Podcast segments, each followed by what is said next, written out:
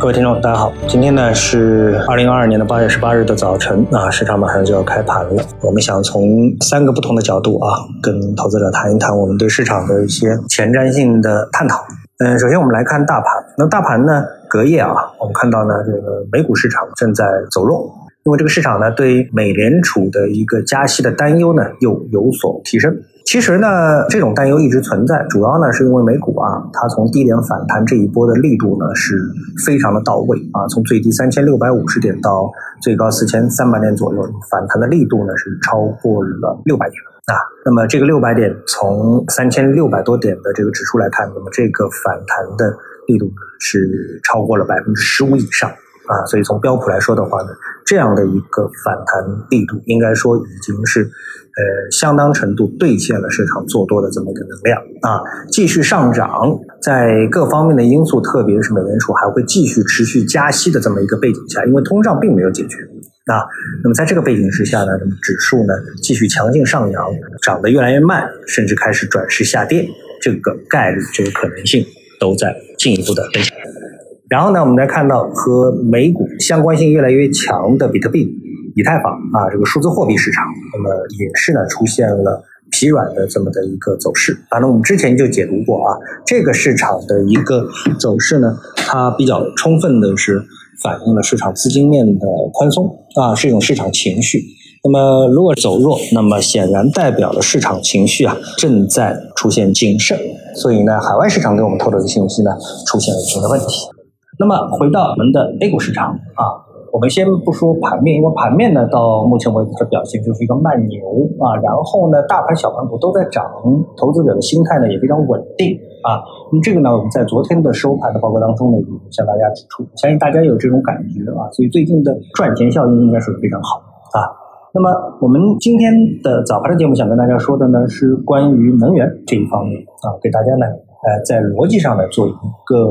探讨。啊，首先我们看到有非常多的这个新闻啊，指向能源板块啊，不管是传统能源还是新能源啊，这个利好啊，继续是在进步啊，继续在推进。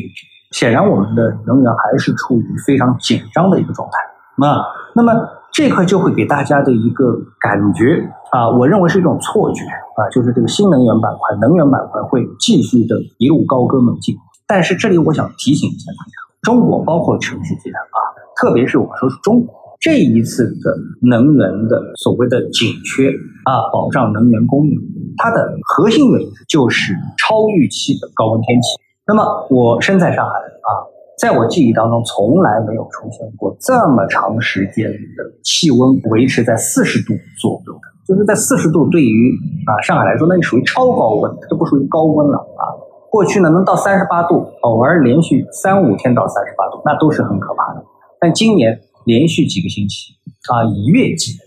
温度维持在四十度，甚至有地方报出四十多度啊、五十度啊，这个这过去都是难以想象的事情。而且这不仅是上海，可以说全国都是这样。那么，因为现在大家的生活都进步了，所以无论你是工厂还是居家，对抗炎热的唯一的办法开工厂。那么大家自己去看一看这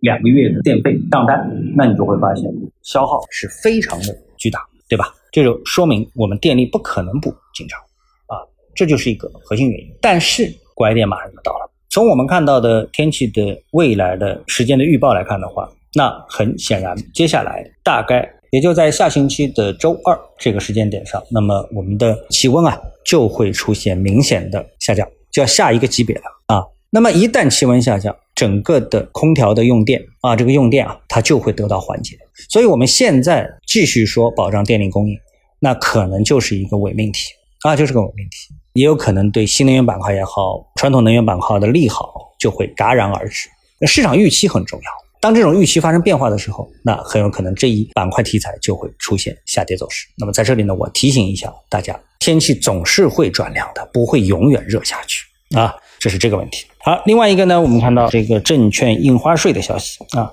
那么这是一个什么消息呢？是说一到七月份证券交易印花税啊是一千八百四十七亿元，比上年同期是增长了百分之十一啊。这消息其实呃，我觉得并没有什么特别特别的，因为印花税也好，指数也好，它都是大盘的一个技术指标。印花税的提升说明市场的热度很高，热度很高，一般伴随的就是市场的一个上涨。所以呢，它其实是一个滞后的指标。但是呢，这个上涨同时也就意味着证券公司的佣金也会同比的增加，甚至于比印花税增加的应该要更多。